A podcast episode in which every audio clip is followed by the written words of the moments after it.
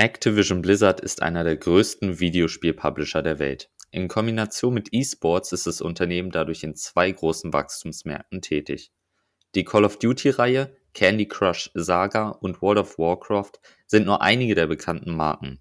Doch schafft man es auch in Zukunft, ein solides Wachstum, vor allem im hart umkämpften Mobile Gaming Markt zu halten? Wir haben uns das Unternehmen in unserer Analyse genau angeschaut und dieses Mal auch extra viele Statistiken dabei.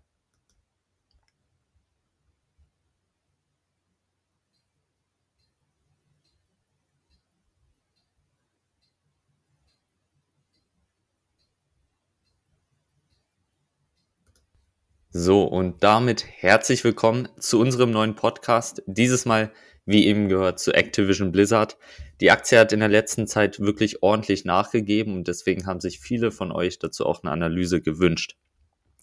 Äh, der Christian wird später nochmal dazukommen und äh, ja, mit seinem Part dann weitermachen. Wir nehmen das Ganze also getrennt auf. Ich steige nun jetzt erstmal mit der Unternehmensvorstellung ein und würde sagen, da legen wir auch direkt los. Einmal die Fakten am Rand.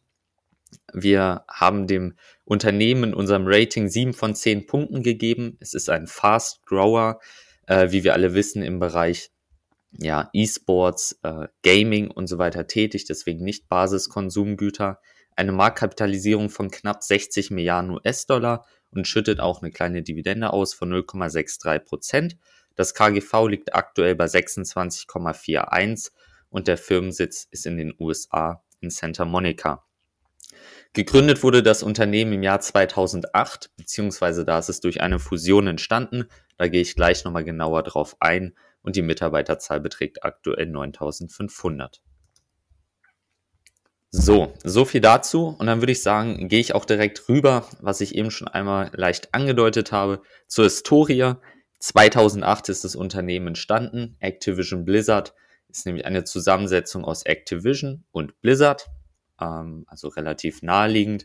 Und diese beiden Unternehmen haben natürlich dann auch eine eigene Historie, äh, auf die ich mal kurz getrennt eingehen möchte. Activision wurde im Jahr 1979 gegründet, ursprünglich auch unter einem anderen Namen, nämlich Computer Arts.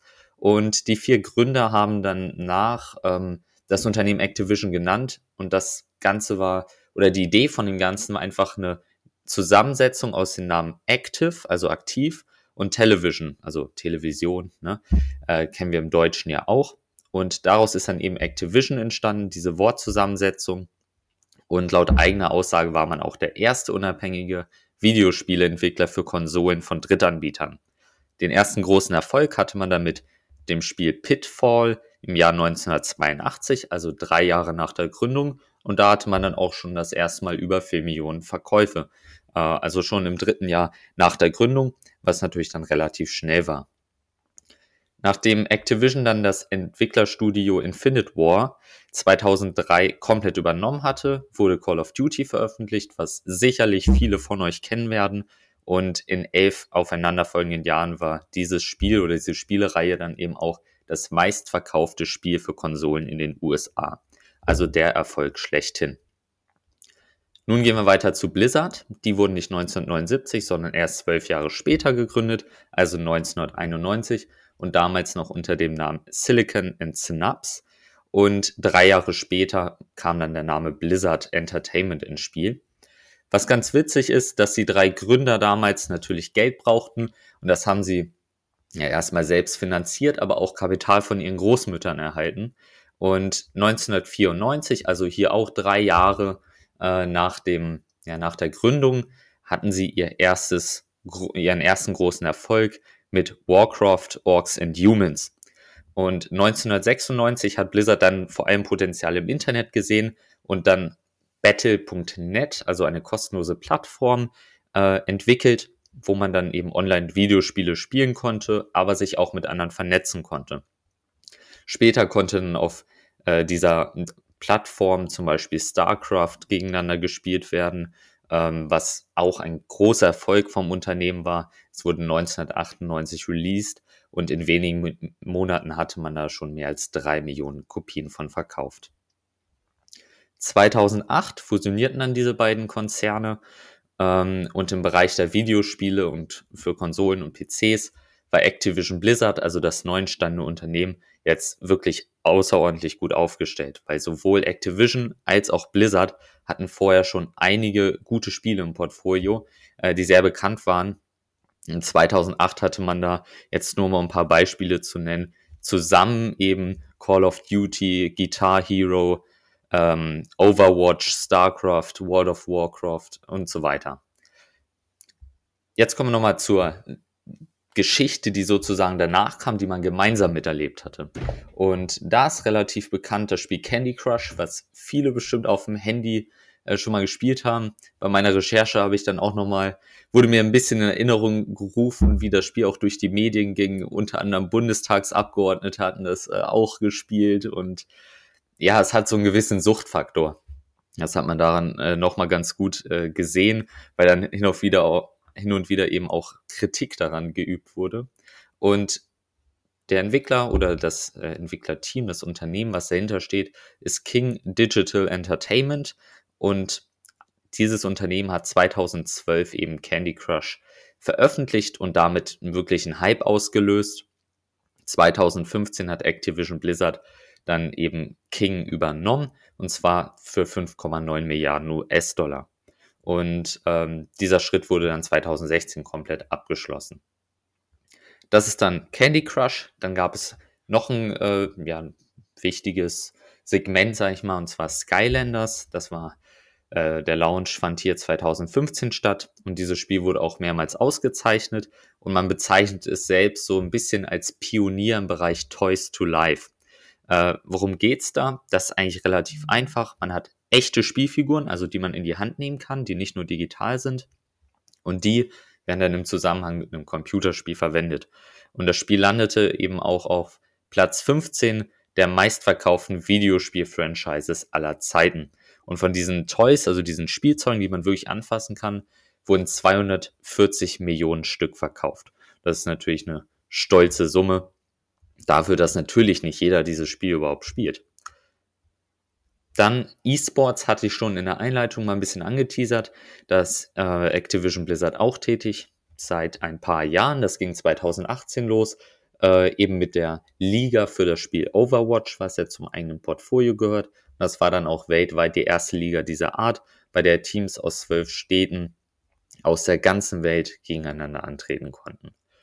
Call of Duty ähm, wurde dann 2019 auch noch als Handyspiel veröffentlicht. In den ersten Monaten über 150 Millionen Downloads äh, wurden da generiert, was natürlich immens viel ist, liegt bestimmt auch daran, dass man es kostenlos spielen kann.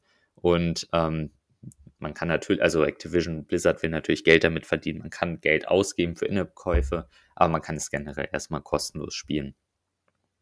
Genau, so viel zur Historie. Und äh, nachher gehe ich dann nochmal auf den CEO ein, der bei der Historie auch sehr wichtig ist. Aber äh, erstmal komme ich jetzt zu den Werten, den Zielen und der Nachhaltigkeit. Und äh, ja, dieses Kapitel war für mich bei der Analyse sehr wichtig. Ich hatte auch Christian gefragt, ob man mal drüber lesen kann. Ich möchte nämlich, dass es nicht groß wertend ist, weil es aktuell eben ja ein großes Thema ist. Und zwar äh, haben wir aktuell eine Untersuchung, beziehungsweise nicht nur eine Untersuchung, es gab eine Klage von einer kalifornischen Behörde äh, dem Department of Fair Employment and Housing. Ähm, und zwar also der Grund war, dass es viele Vorwürfe in Bezug auf Sexismus und Diskriminierung gegenüber von weiblichen Angestellten gab. Und jetzt untersucht das eben auch die SEC, also die amerikanische Börsenaufsicht. Und ähm, ja, auch wenn eine Sprecherin vom Unternehmen bereits gesagt hat, man möchte sehr gut kooperieren, äh, ist das natürlich ein Thema, was auch im Hinblick auf die Risiken die man bei einem Investment hier hat, ja sehr wichtig ist. Und da habe ich mir auch mal die alten Unternehmensberichte natürlich angeguckt, was vielleicht vor dem Skandal schon dort aufgetaucht ist. Und ja, ich werde, werde es einfach mal darstellen, was, was das Unternehmen so generell dazu sagt. Möchte aber natürlich da jetzt an der Stelle nicht groß Partei ergreifen. Ähm, genau. Also grundsätzlich geht es darum, dass Frauen eben schlechter gestellt sind, beziehungsweise sogar diskriminiert werden äh, im Unternehmen. Führungskräfte haben wohl laut diesen Vorwürfen ähm, von manchen, zum Teil wohl auch angetrunkenen Männern, nicht wirklich eingegriffen, sind nicht dazwischen gegangen ähm, oder sogar selbst so gehandelt. Manche haben sogar das Unternehmen jetzt schon verlassen oder verlassen müssen. Und das Gehalt und die Karrierechancen für Frauen seien bei Activision Blizzard eben auch deutlich schlechter als für Männer. Und ähm, einer, der das Unternehmen bereits verlassen hat, ist zum Beispiel der ehemalige Präsident äh, J. Allen Bragg, also ein sehr, sehr hochrangiger Mitarbeiter, beziehungsweise einer der höchsten, wenn man so möchte. Ähm, und der Vorwurf bei ihm lautet eben, dass er nicht ausreichend auf solche Meldungen reagiert hat oder auf solche Warnungen, die, die es schon gab im Unternehmen. Und wenn man sich jetzt den ESG-Report äh, vom Jahr 2020 anguckt, also der speziell äh, auf drei Aspekte, nämlich äh, erstmal die Umwelt, das Soziale, aber auch die Unternehmensführung abzielt, dann muss man das natürlich ein bisschen kritisch hinterfragen. Und das muss man, finde ich, generell äh, machen. Nur hier jetzt nochmal äh, ein bisschen stärker, weil man noch einen aktuellen Anlass hat. Ein Unternehmen redet sich dann natürlich immer gerne schön. Die werden nichts Schlechtes über sich groß sagen. Ähm, aber im ESG-Report steht halt teilweise genau das Gegenteil von dem, was man jetzt in den Medien liest. Man sagt zum Beispiel oder man stellt dort heraus, dass die Anzahl der Frauen in Führungsrollen in der Videospielentwicklung bei Activision Blizzard seit 2016 verdoppelt werden konnte. Und die Beförderungsrate für Frauen laut diesem Bericht ist auch höher als bei Männern. Das widerspricht halt, wie gesagt, dem, was man zurzeit in den Medien teilweise liest, ähm, muss aber eben, ja, muss eben jeder für sich selbst beurteilen. Ich finde, es hat zumindest einen gewissen Beigeschmack die Gerechtigkeit bei der Bezahlung von äh, den Frauen und Männern, also den ähm, Mitarbeitern, ist aber anscheinend schon bewusst gewesen. Also das habe ich tatsächlich auch in dem Bericht gefunden und man arbeitet hier an einer stetigen Besserung. Sicherlich wird das Ganze aber durch den, den aktuellen Anlass nochmal ein bisschen beschleunigt, gehe ich davon aus.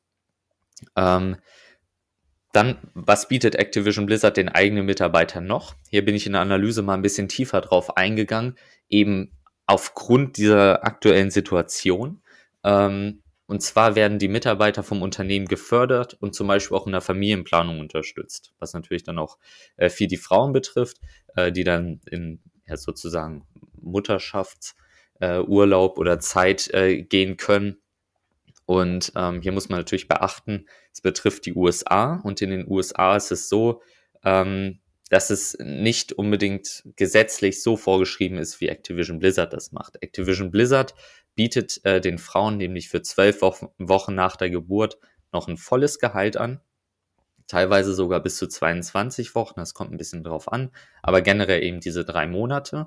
Und in den USA generell ist es eigentlich nur notwendig oder der Gesetzgeber schreibt nur vor, dass die Frauen ein Rückkehrrecht an den Arbeitsplatz äh, ja, haben, erhalten ähm, und nicht, dass sie auch weiter ihr volles Gehalt bekommen.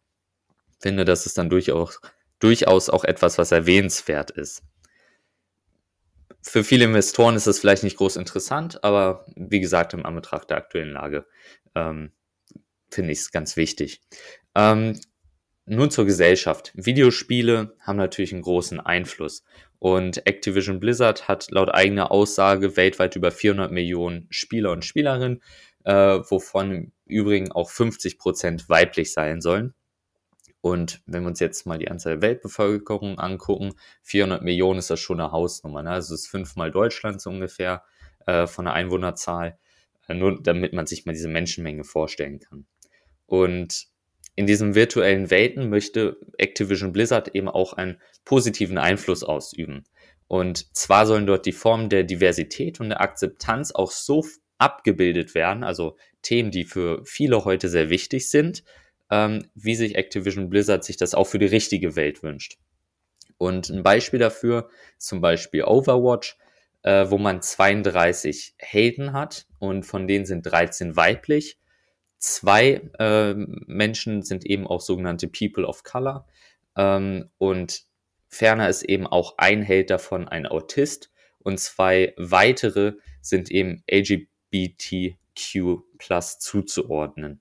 Und ähm, das spiegelt so ein bisschen wider, dass man sich da zumindest Gedanken drüber macht und auch merkt, ja, was zurzeit in der Gesellschaft los ist. Man sieht, dass viele Unternehmen, wir hatten das bei Uber beispielsweise, dass man die an diesen Pride-Paraden eben auch teilnehmen, aber Activision Blizzard zeigt das eben auch nochmal in den eigenen Spielen, wodurch natürlich jeder irgendwo ja, nicht beeinflusst wird, aber man wird mit dem Thema konfrontiert und das einfach, wenn man das Spiel spielt. Also man kommt ja nicht groß drum herum. Genau.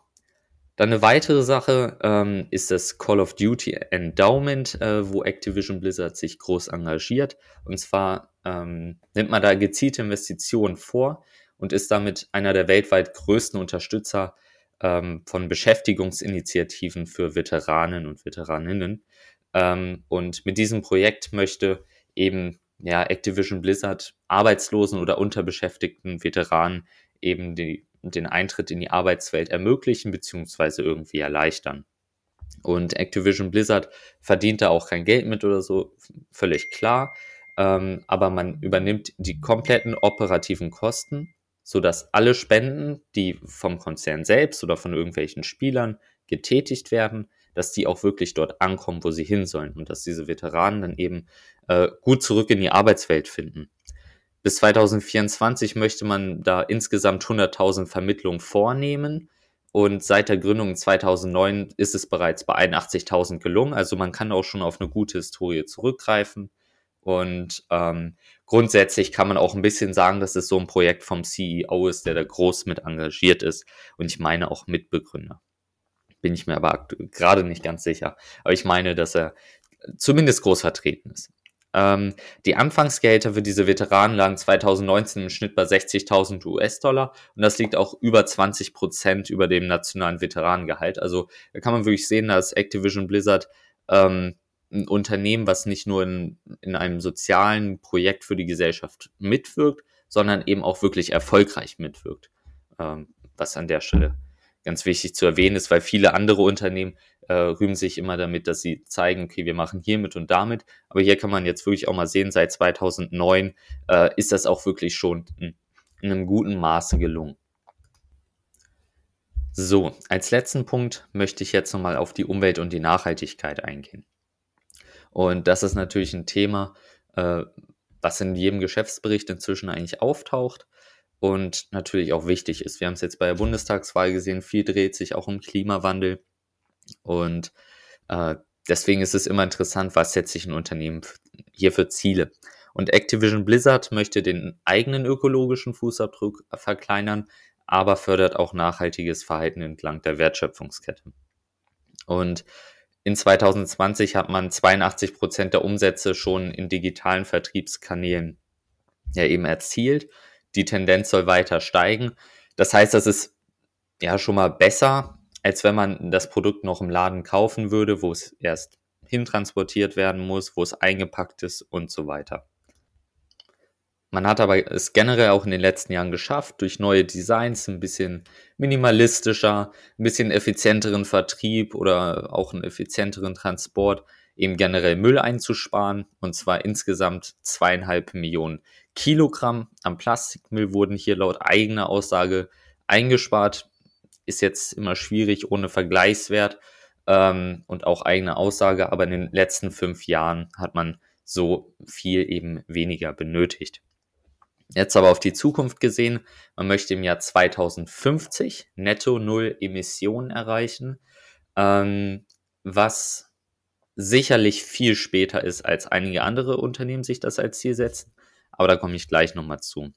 In den nächsten fünf Jahren möchte man zudem auch wieder 50 Prozent weniger Plastik verwenden. Als Grundlage nimmt man übrigens immer die Zahlen von 2019, wo die Ziele danach eben auf Basis dessen gesetzt wurden. Jetzt habe ich eben gesagt, ich sage nochmal was zur Netto-Null-Emission bis 2050. Und zwar habe ich mir das nochmal genauer angeguckt, wie die das ähm, mit den Rechenzentren eben handhaben, die natürlich sehr wichtig für Activision Blizzard sind. Und diese Rechenzentren wurden genauer analysiert, unter anderem in Bezug auf die Effizienz vom Wasser und vom Stromverbrauch. Und die Anbieter der Rechenzentren in Europa unterhalten diese nur äh, mit erneuerbaren Energien da hat Activision Blizzard auch drauf geachtet. Und in den USA bzw. Nordamerika ist das noch nicht so. Und dort möchte äh, der Konzern eben, dass der Großteil der Rechenzentren, und so steht es auch wirklich im Bericht drin, also es steht keine genaue Zahl, sondern nur der Großteil dieser Rechenzentren von Anbietern genutzt wird, die eine erhöhte Priorität auf ihren eigenen ökologischen Fußabdruck legen. Die Aussage oder die Formulierung fand ich persönlich ein bisschen schwammig. Ähm, aber das ist das Ziel, wo es hingehen soll. Also man möchte sich da auf jeden Fall bessern. Wäre aber auch blöd, wenn man das nicht wollen würde. Aber das soll jeder für sich selbst einmal bewerten.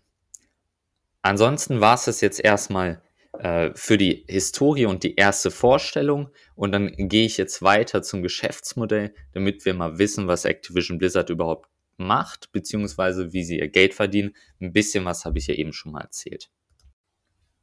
Einsteigen möchte ich hier mit der Position, die Activision Blizzard in der Videospielindustrie hat. Und ich denke, das ist keine große Überraschung, wenn ich sage, dass man im Bereich der Videospiele, also dieser digitalen und interaktiven Unterhaltung, ähm, mit den eigenen Produkten für PC, Konsole und Handy eines der weltweit bekanntesten Vertreter äh, in dem Bereich ist, nämlich als Entwickler und äh, Publisher, also Veröffentlicher von diesen Spielen. Und sehr bekannt ist beispielsweise Call of Duty, was ich vorhin schon mal ähm, ja, angeschnitten habe. Und je nach Version schlüpft man dann als Spieler in die Rolle von Soldaten in einem entweder realen, historischen Krieg, zum Beispiel den Zweiten Weltkrieg, oder eben in einem fiktiven Szenario. Äh, zum Beispiel möglicher Dritter Weltkrieg China äh, gegen USA. Und mehr oder weniger taktisch geht es dann darum, im Online-Modus gegen andere Spieler äh, Gefechte zu gewinnen oder eben in so einer sogenannten Story äh, festgelegte Situationen äh, gegen computergesteuerte Gegner zu durchspielen und dann Missionen eben dabei zu erfüllen. Und zusammen äh, mit Battlefield von Electronic Arts, also EA, das ist ein Konkurrent, auf den wir später noch eingehen, äh, ist es im Bereich der Ego-Shooter eben das bekannteste Spiel. Bei der immer wichtiger werdenden Mobile Gaming Sparte, also die Spiele, die man auf dem Handy spielt, ähm, und wo Activision Blizzard oder generell die Branche auch die höchsten Gewinnmargen hat, äh, hat Activision Blizzard eben die Candy Crush Saga, die ich vorhin schon mal ähm, erwähnt hatte, die auch so ein hohes Suchtpotenzial äh, hat. Zumindest finde ich das persönlich so, oder wenn man das von anderen hört. Ähm, ja, dort ist man eben im Bereich äh, der Mobile Gaming Sparte gut vertreten und in Deutschland hat man eben vor allem diese Popularität bekommen, als, als der äh, Ministerpräsident Bodo Ramelow im Bundestag beim Spielen des Spiels eben erwischt wurde. Das hatte ich vorhin schon mal mit dem Abgeordneten gesagt. Äh, ist an sich eine ganz lustige Sache, natürlich ein zweischneidiges Schwert, wenn man so möchte. Ähm, aber man sieht eben, wie sehr oder wie fesselnd dieses Spiel ist. Genau guckt man jetzt nochmal äh, auf die Spiele, die ähm, beispielsweise bei Twitch gestreamt werden. Ähm, das ist ja eine Plattform, auf dem viele inzwischen ja verschiedene, verschiedenste Dinge eigentlich übertragen, aber unter anderem eben auch das Gameplay, wofür es eben bekannt ist. Da liegt Call of Duty beispielsweise auf Platz 7 äh, von den meist gestreamten äh, Spiel nach Zuschauer äh, Stunden im August diesen Jahres. Also ist immer noch sehr weit oben anzuordnen. Guckt man sich äh, im Play Store, also von Google, ähm, den Umsatz nach den erfolgreichsten Spielen eben an, ist die Candy Crush Saga, die ich eben erwähnt habe, auf Platz 3. Davor ist nur Coinmaster und ähm, Garina oder Garina, ich bin mir nicht sicher, wie man es ausspricht, Free Fire. Also da ist man auch sehr weit oben angesiedelt. Insgesamt wurde im Google Play Store da schon Umsatz äh, von knapp 74 Millionen US-Dollar erzielt. Und da ist Activision Blizzard eben dabei, seit sie King Entertainment eben übernommen haben. Guckt man sich jetzt das Produktportfolio von Activision Blizzard an, dann lässt sich das in drei Segmente unterteilen. Und wir beginnen jetzt erstmal mit Activision, also Activision Publishing. Und das, da sieht man so ein bisschen die Historie, die ich vorhin schon vorgestellt habe. Also da hatte ich ja Activision, dann hatte ich Blizzard, äh, die dann fusioniert haben, später Übernahme von King Entertainment. Das kann man gerade mal einfach so im Hinterkopf behalten. Ich beginne jetzt, wie gesagt, mit dem ersten Segment, das ist Activision Publishing. Und ähm, das ist äh, eben als Sparte ähm, der Teil des Unternehmens, wie es bis zur Fusion mit Vivendi und Blizzard existierte. Also die Sparte beinhaltet die Rechte von der Call of Duty äh, Franchise-Reihe und alle Kernprodukte bauen sich um diese Marke dann auch auf.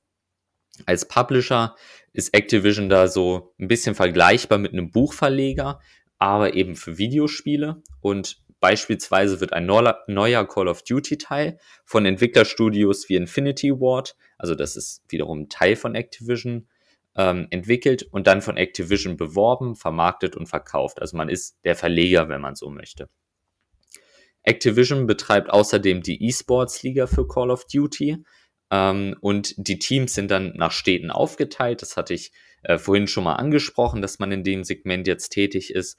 Und in unserer Analyse äh, zu Huya haben wir auch bereits über E-Sports als riesigen Wachstumsmarkt geschrieben. Da gehen wir aber auch hier jetzt nochmal später drauf ein, beziehungsweise das wird Christian dann machen, ähm, weil E-Sports ist ein Thema, was unglaublich schnell wächst, gerade in den letzten Jahren.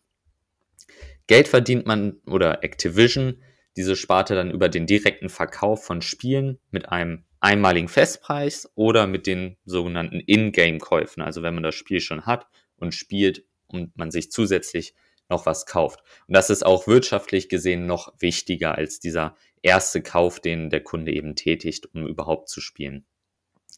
Ähm, bei diesen In-Game-Käufen werden digitale Objekte erworben. Ich denke, viele kennen das von Apps, die man beispielsweise auf dem Handy hat, ähm, dass man da immer noch die Möglichkeit hat, um zum Beispiel schneller voranzukommen, sich etwas zu kaufen. Bei anderen Spielen kauft man sich äh, zum Beispiel bestimmte Skins, damit man ein bestimmtes Aussehen hat. Also da gibt es verschiedenste Sachen und sowas macht eben auch Activision in den eigenen äh, Spielen. Ähm, oft er ermöglichen die eben einen schnelleren Spielfortschritt, also einen bestimmten Vorteil im Spiel. Bei Call of Duty sind jetzt zwei Bereiche oder zwei, ähm, ja, zwei Spiele, Spielteile besonders wichtig. Das ist einmal Warzone und einmal Mobile. Und auf die möchte ich jetzt noch einmal separat eingehen. Bei Call of Duty Warzone handelt es sich im Grunde um ein komplett kostenloses Videospiel, ähm, ein First-Person-Shooter, aber eben nach dem Battle Royale-Prinzip, so nennt man das. Bis zu 150 Spieler kämpfen auf einer Karte, also entweder im Team oder alleine. Und es geht eben darum, zu überleben, bis einer eben überlebt hat äh, und dann eben gewonnen hat oder ein Team eben gewonnen hat am Ende. Und jeder kann sich dieses Spiel online äh, runterladen, voll äh, spielen, also äh, ohne irgendwelche Einschränkungen. Und Geld verdient Activision dann eben dann, äh, wenn Ingame-Käufe getätigt werden. Also das, was ich eben schon mal äh, erklärt hatte, was das genau ist.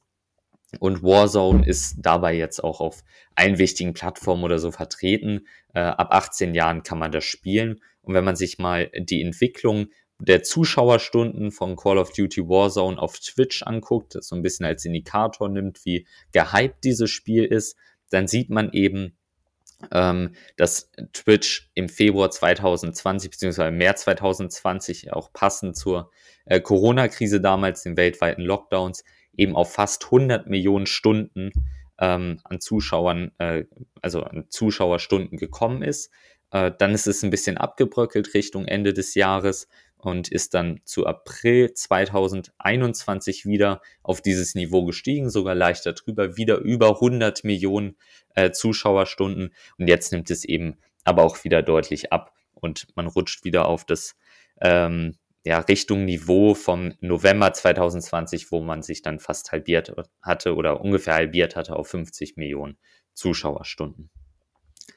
Neben Call of Duty Warzone ist das zweite wichtige, äh, der zweite wichtige Teil in dem Bereich eben Call of Duty Mobile. Und da hat Activision eben ähm, Prinzipien und Charaktere älterer Spielteile vereint und auf das Handy gebracht. Also Mobile steht hier eben für das Mobile Gaming, ist, denke ich mal, relativ selbsterklärend und man kann es natürlich wieder kostenlos spielen. Also es geht hier ja um die äh, Ingame-Käufe wieder. Und ähm, diese Handy-Version wurde übrigens unter anderem zusammen mit äh, dem zu Tencent gehörenden Publisher Tencent Games veröffentlicht und eben auch in China und Korea von diesem vertrieben.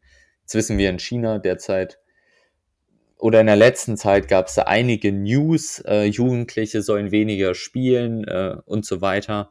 Das ist sicherlich dann nochmal eine Sache für sich. Aber man hatte eben mit einem sehr, sehr bekannten Konzern, äh, der weltweit eben tätig ist, zusammengearbeitet, nämlich Tencent. Betrachtet man nun mal generell alle Nutzer ähm, oder die monatlichen Nutzer von Activision-Spielen weltweit und davon die Entwicklung, dann sieht man, dass es von 2018, äh, also Anfang 2018 bis ja, ins dritte Quartal 2019 ein bisschen abgebröckelt ist, nämlich von 50 äh, Millionen Nutzern im Monat auf 36 Millionen. Und dann gab es den sprunghaften Anstieg im Q4 2019 ähm, auf circa 130 Millionen. Und das hängt eben und der weitere Erfolg dann in der weiteren Zeit, also das hat sich nicht wirklich beruhigt. Man ist eher noch leicht gestiegen auf knapp 150 äh, Millionen dann auch im ersten Quartal 2021. Und ähm, dieser Anstieg hängt dann eben mit dem Erfolg von Call of Duty Warzone eben zusammen. So, das soll jetzt aber zur Sparte Activision gewesen sein. Und jetzt gehe ich rüber zu Blizzard, beziehungsweise Blizzard Entertainment, wenn man genau möchte. Und die Eigenmarke Blizzard ist im Grunde genommen nach dem gleichen Prinzip aufgebaut wie auch eben Activision. Man ist also auch als Publisher tätig und interessant ist eben Battle.net, ähm, dieser Service, der über diese Sparte läuft. Und darüber verkauft Blizzard eben eigene und eben auch einige lizenzierte Spiele von Activision und lässt Spieler miteinander auch einen Kontakt aufbauen, also wie so ein kleines soziales Netzwerk, wenn man so möchte und den, man lässt auch den Austausch von diesem äh, User-Generated Content, also diesen Inhalten, äh, den für die Nutzer generiert werden, zu. Das bekannteste Franchise von diesem Publisher ist World of Warcraft, was ich äh, vorhin auch äh, schon einmal angeschnitten hatte und was auch, denke ich, viele kennen, zumindest mal vom Namen schon mal gehört haben. Und bei diesem Genre, das ist so ein bestimmtes Prinzip, auf das äh, beruht. Da treten Gamer eben auf der ganzen Welt äh, über das Internet gegeneinander an und zwar in einer wiederum virtuellen Welt. Und das machen sie dann entweder zusammen oder eben alleine. Und das Spiel ist über ein monatliches kostenloses Abo spielbar und nur für den PC verfügbar. Das Handyspiel Hearthstone ist ein Kartenspiel, das auf der Fantasy-Welt von der, dieser Serie, also Warcraft, äh, basiert und über Ingame-Käufe dann eben wieder Geld erwirtschaftet. Das hatten wir ja vorhin schon mal bei Call of Duty, dass diese Ingame-Käufe sehr, sehr wichtig, also aus wirtschaftlicher Sicht sind. Ein paar andere bekannte Spiele von ähm, Blizzard sind dann noch Diablo oder Overwatch, ähm, kenne ich persönlich zum Beispiel noch. Und hier wird ebenso wie für Call of Duty bei Activision eine E-Sports-Liga eben auch betrieben. Die monatlichen Nutzer von Blizzard sind nicht sprunghaft angestiegen oder so wie von Activision, sondern sind seit ja, ein paar Jahren rückläufig, muss man sagen. Man war im äh, Anfang 2018 bei 38 Millionen Nutzern äh, und das hat dann nachgelassen, ziemlich kontinuierlich. Also auch durch äh, die Corona-Krise, Lockdowns gab es ja keinen Anstieg nach oben sondern man ließ kontinuierlich nach bis ins zweite Quartal 2021 dann eben auf 26 Millionen Nutzer. Und das ist natürlich schon ein deutlicher Abschlag. Dieser hat natürlich auch einen Grund und das ist einfach die Schwäche von der World of Warcraft Serie. Ähm, also sieht man eben die Abhängigkeit davon, äh, genauso wie wir es bei Activision eben mit COD, also Call of Duty hatten ähm, nur dass es dort sich eben ins Positive entwickelte. Als dritten, als drittes Segment, als dritten Bereich haben wir dann King Digital Entertainment und das war ja die Übernahme Candy Crush, wir erinnern uns, ähm, was also eine sehr, sehr wichtige Sparte ist. Und King fokussiert sich rein auf den Vertrieb von mobilen, kostenlosen Spielen und verdient dann Geld über Ingame-Käufe. Und äh, die monatlichen Nutzer äh, sind hier praktisch genau dazwischen, also was wir bei Activision und bei Blizzard eben gesehen haben. Man entwickelt sich nämlich eher seitwärts, leicht abwärts tendierend, aber man hatte äh, Anfang 2018 285 Millionen Nutzer, ist dann ins Tief äh, im Q4, also im letzten Quartal des Jahres 2020 auf 240 Millionen, äh, bisschen gesunken. jetzt aber wieder leicht angestiegen. Also man bewegt sich da eher äh, seitwärts und die Anzahl äh, an Nutzern ist da gleichbleibend. Der bekannteste Name ist, wie gesagt, Candy Crush und da muss man ja, also ich denke, jeder kennt es, aber vielleicht kennt es ein oder andere ja doch nicht, äh, sonst einfach mal kostenlos runterladen. Es sei denn, man äh, befürchtet die Gefahr, da süchtig zu werden. Man musste einfach Süßigkeiten ganz einfach nach so einem Puzzleprinzip äh, in die richtige Reihe bringen und dann zerplatzen die so. Und, äh, ja, und da gibt's inzwischen auch, ist eine richtige Saga, also mehrere Spiele sozusagen von. Und nun zum Ende noch einmal zusammenfassend, beziehungsweise äh, das Wichtigste, wie verdient Activision Blizzard jetzt unterm Strich Geld? Und da gibt's einmal die Full License und das sind die Spiele, wo Kunden beim Kauf komplett alles äh, erstmal erhalten. Und da kann man dann zwar noch äh, so, so ähm, sogenannten ähm, Downloadable Content, also Zusatzinhalte eben erwerben äh, und die man sich zur Basisversion sozusagen dazu kaufen kann. Ähm, aber sonst ist das erstmal äh, oder geht es hier bei diesen Full License Spielen erstmal darum, dass man beim Kauf äh, erstmal die Ausgabe tätigt. Dann gibt es die Free-to-Play Spiele, die können Gamer komplett kostenlos spielen, äh, wie beispielsweise eben Candy Crush. Und über Ingame-Käufe und so kleine Transaktionen kann man dann eben virtuelle Gegenstände freischalten und den Spielfortschritt somit ein bisschen beschleunigen. Und diese Art von äh, diese Art des Gewinns bei Spielen hat in den letzten Jahren an Popularität gewonnen, wird aber oft kritisiert, weil man eben mit Geld eben schnell vorankommt. Äh, oft so ein bisschen auch unter dem Stichwort Pay to Win eben äh, gesehen. Wer viel Geld hat, kommt schnell voran. Ähm, ja, aber so verdient Activision Blizzard dort nun mal Geld. Und zu guter Letzt gibt's noch die Abonnements. Ähm, das hat Activision bei äh, WoW, ähm, also ein eher untypisches Zahlungsmodell. Und die Spielbarkeit des Spiels erfolgt über ein monatliches Entgelt, was Kunden dann eben entrichten müssen. Genau, also so kann man das Ganze zusammenfassen. Und das war's eigentlich auch schon mit dem Geschäftsmodell. Also es ist eigentlich relativ simpel verständlich. Ähm, entweder, also der, entweder der Kunde gibt direkt, um das Spiel zu erwärmen, Geld aus durch Abonnements oder eben äh, durch zusätzliche Ingame-Käufe. Und vorhin habe ich schon mal angekündigt, ich möchte noch was zum CEO sagen, der mich persönlich auch ein bisschen ja, fasziniert hat, möchte ich eigentlich sagen. Und da würde ich sagen, können wir jetzt zu kommen. Das ist nämlich Bobby Kotick. Und dieser CEO ist seit 2008 auch der CEO bei Activision Blizzard, also seit der Fusion und hat das Unternehmen ein bisschen daran geführt, wo, wo es aktuell steht. Und vor der Fusion war Kotick äh, bereits der CEO und Chairman von Activision seit dem Jahr 1991 und zeitweise war er eben auch bei Activision Blizzard äh, als Präsident noch zusätzlich aktiv, aber derzeit eben nur als CEO. Mit circa 20 Jahren hat seine Karriere damals begonnen, während er noch Kunstgeschichte studierte, also was komplett anderes an sich und zwar an der University of Michigan. Und gemeinsam mit einem Freund hatte er damals Arctronics gegründet. Das ist ein Technologieunternehmen gewesen, welches in der Softwareentwicklung tätig war. Und als ich das gelesen habe, ähm, war ich jetzt erstmal nicht überrascht, aber was danach kam. Und zwar ähm, war er bei der äh, Softwareentwicklung oder war das Unternehmen bei der Softwareentwicklung ähm, von dem Apple II Computer dann eben beteiligt. Ähm, wie es dazu kam, ist folgendermaßen. Und zwar der US-amerikanische Milliardär Steve Wynn hatte damals 300.000 US-Dollar in das junge Unternehmen investiert. Ähm, kurz darauf hatte man Kontakt mit Steve Jobs. Den Namen kennt, denke ich, jeder. Also der Kopf sozusagen von Apple. Und Jobs hat dann eben den beiden Unternehmern dazu geraten, das Studium abzubrechen, also Kotick und seinem Freund, und sich auf die Softwareentwicklung zu konzentrieren. Kotick hat das gemacht und war dann eben bei der Entwicklung von diesem Apple II Computer, also der Softwareentwicklung, mit beteiligt.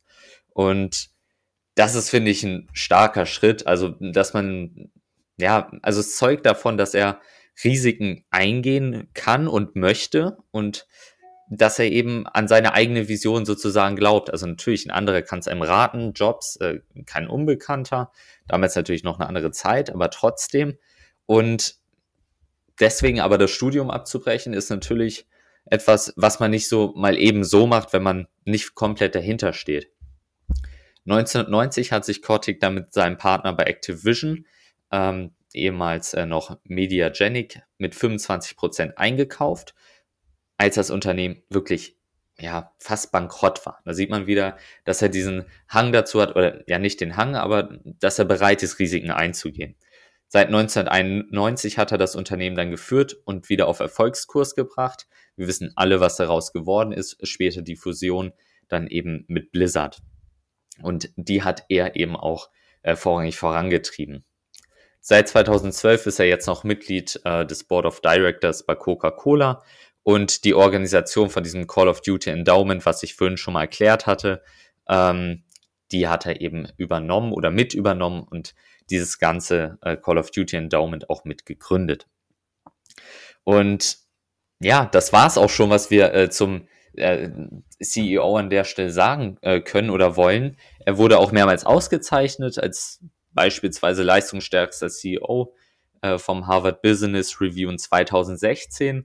Und ich finde die, also ihn als Person sehr inspirierend. Also wir kennen alle Elon Musk äh, oder Jeff Bezos oder wie auch immer, aber ähm, von dem CEO von Activision Blizzard hatte ich persönlich vorher noch nichts groß gehört. Aber ich muss sagen, seine Vergangenheit ähm, fand ich wirklich sehr interessant. Also wirklich vor allem dieses, ja, diese Bereitschaft, Risiken einzugehen und auch komplett dahinter zu stehen, was er macht.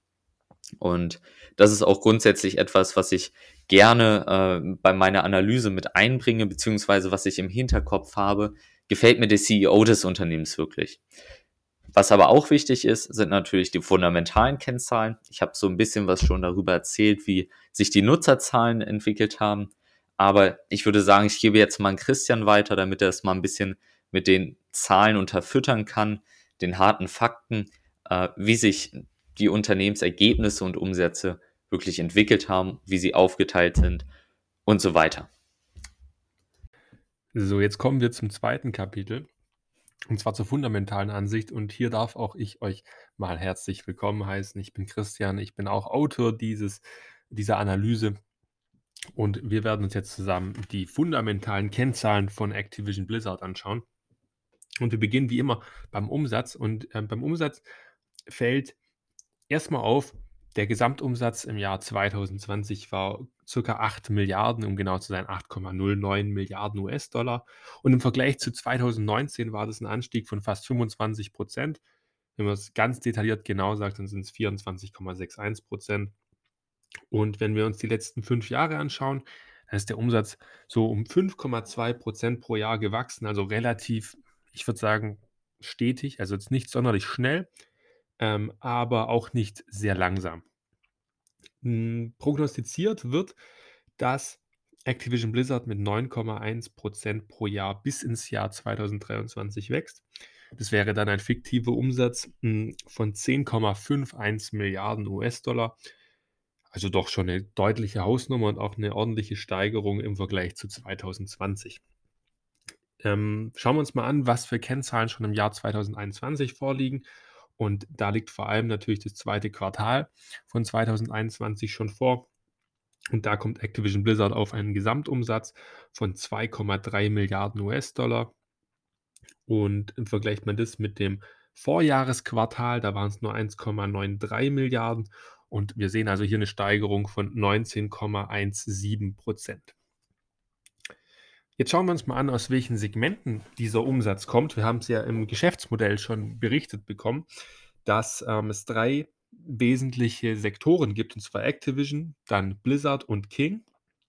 Und von der Konstellation nimmt Activision den mit Abstand größten Teil ein, und zwar knapp 50 Prozent. Und dieser, also dieser, dieser Sektor Activision, der ist um 78 Prozent im Vergleich zum Vorjahr gestiegen. Der Haupttreiber hier war Call of Duty. Das ist ein Ego-Shooter für die Leute, die es nicht kennen oder noch nicht vorgestellt wurde.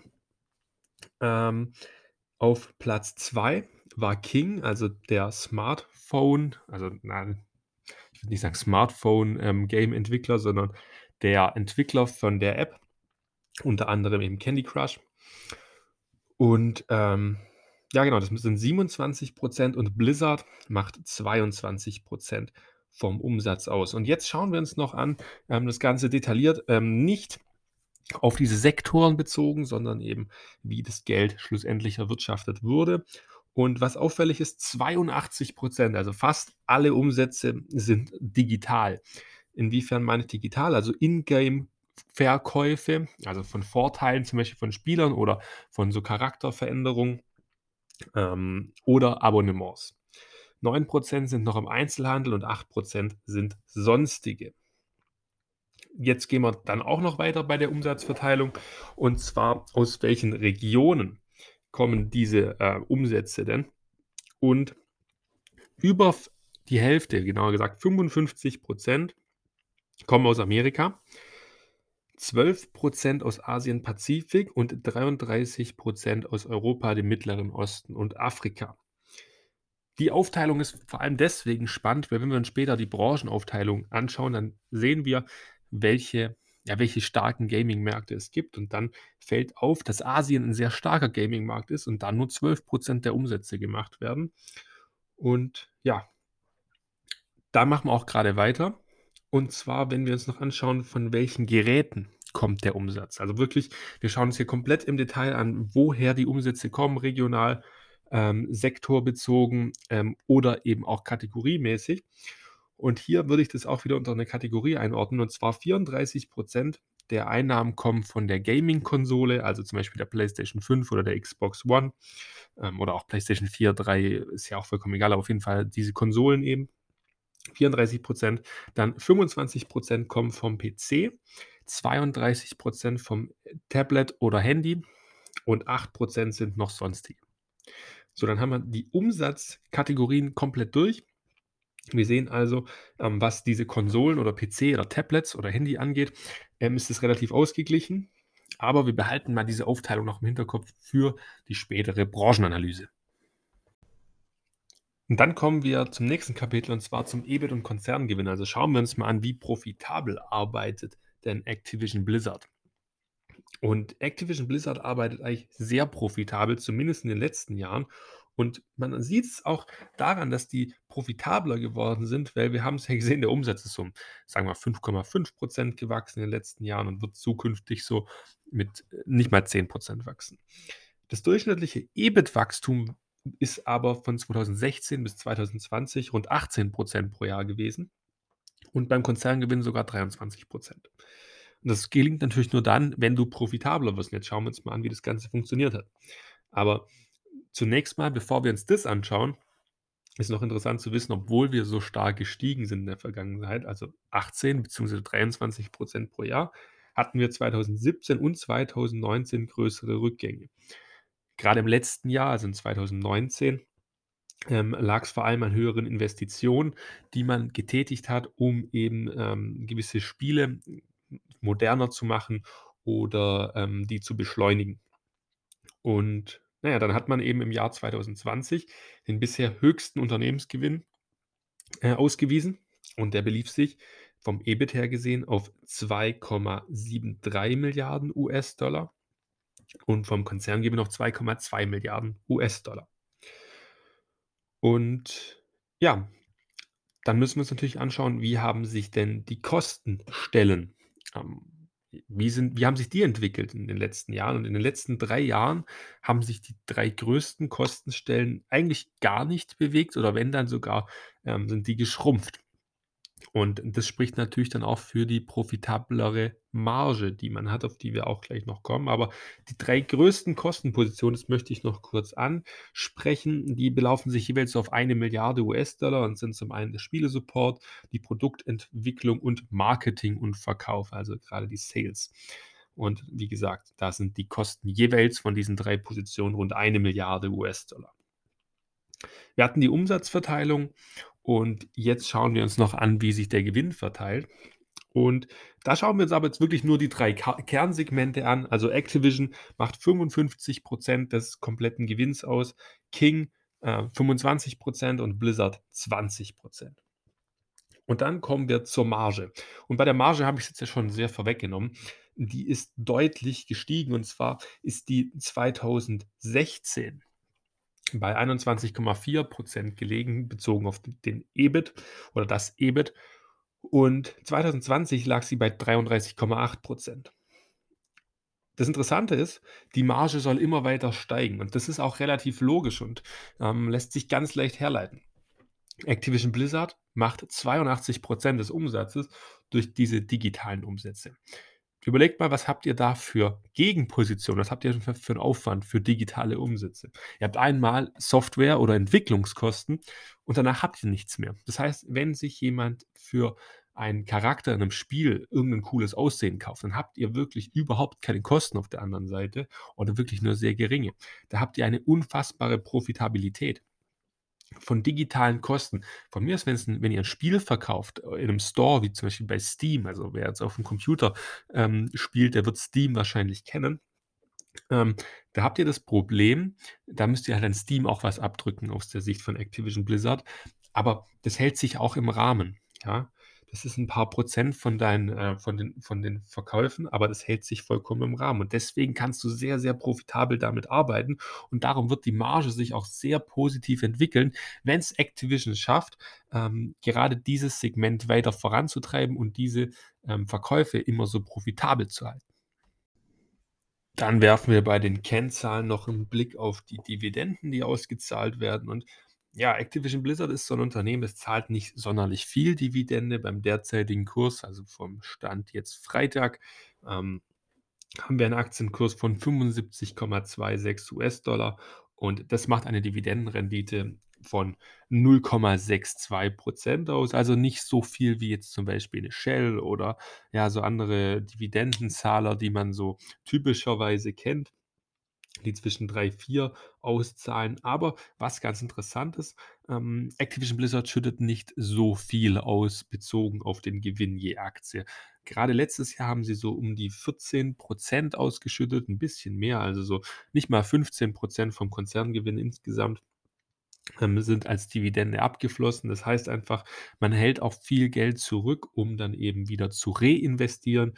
Und das ist sehr interessant. Und trotzdem ähm, steigert der Konzern das Ganze, diese Dividendenauszahlung enorm. Ähm, Gerade mal von 2016 bis 2020, also in fünf Jahren, von 30 Cent jetzt auf 47 Cent, also in US-Dollar jetzt gesehen. Und das entspricht einer jährlichen Steigerungsrate von 12 Prozent. Bis 2023 geht man davon aus, dass die Dividende weiter steigt, so um knapp 7%, eher so 6,6% pro Jahr und dass die dann in 2023 bei 0,57% liegt. Und ja, das heißt, das ist eher so eine Aktie für Dividendenwachstumsinvestoren, falls man diese Kennzahl ähm, als relevant betrachtet für seinen Investment Case. Im nächsten Abschnitt schauen wir uns mal die Bewertung an. Und da fangen wir an mit der historischen Bewertung. Und zwar, da nehmen wir immer drei Kennzahlen heraus. Einmal das KUV, das KGV und das KBV. Und beginnen wir einfach mal beim KUV, also dem Kursumsatzverhältnis, mit dem wievielfachen Umsatz, mit dem wievielfachen Umsatz wird denn Activision Blizzard bewertet.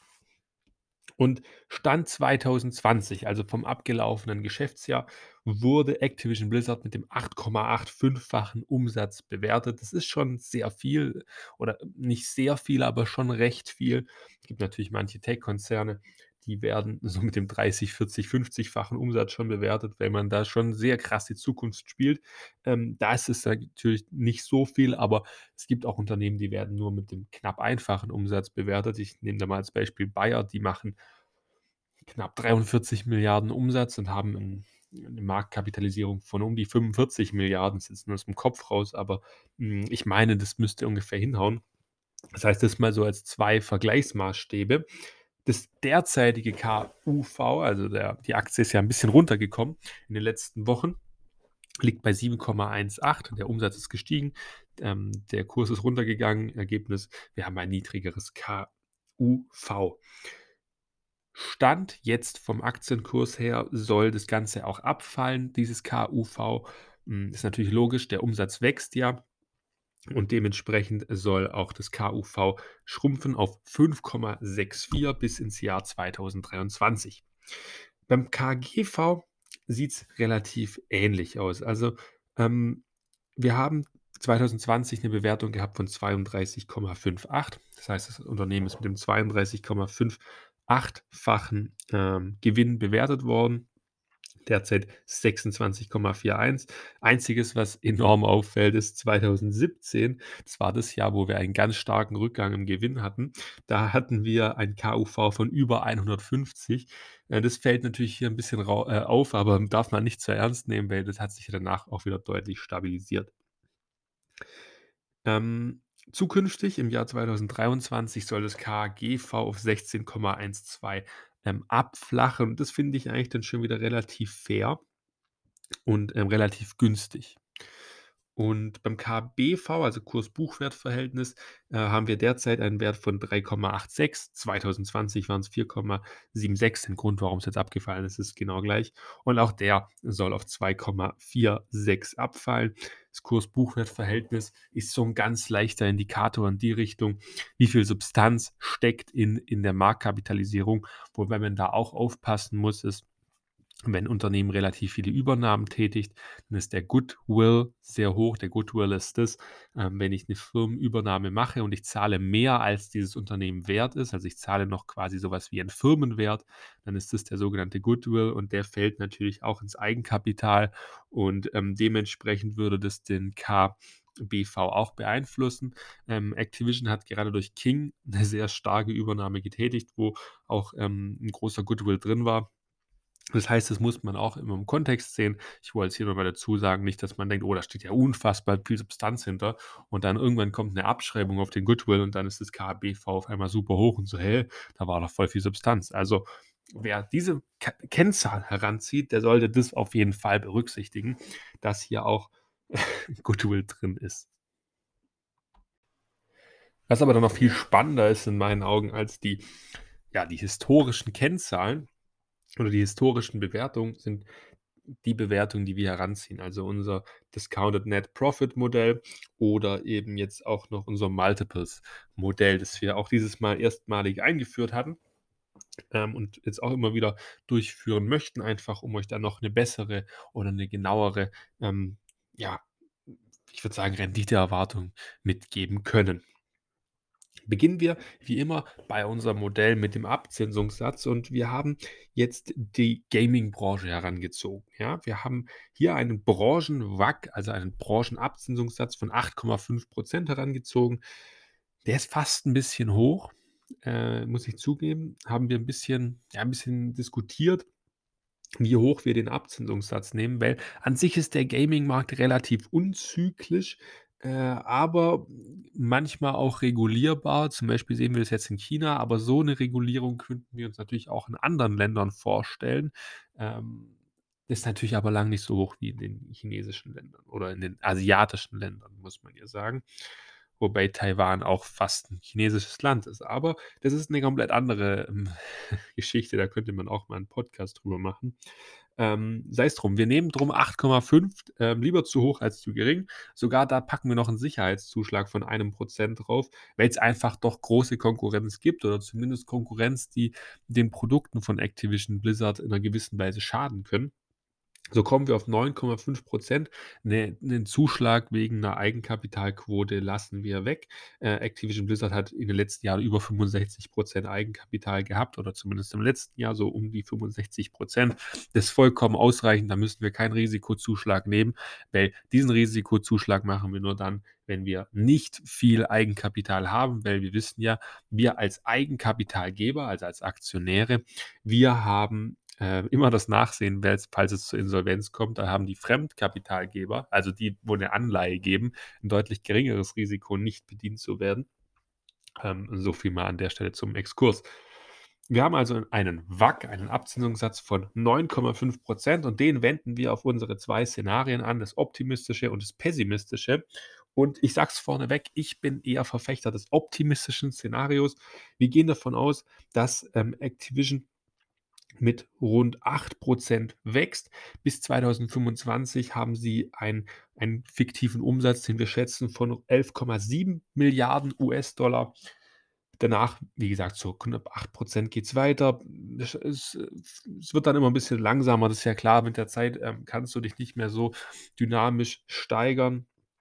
Ähm, aber ich sehe es recht realistisch an, dass die 8% pro Jahr wachsen. Ähm, wird dann auch gleich nochmal der Markt, ähm, im Marktstudienteil durchleuchtet und in der ewigen Rente, also im Terminal Value ähm, für die Professionellen unter euch, da sind wir bei 3,5% dauerhafter Steigerung.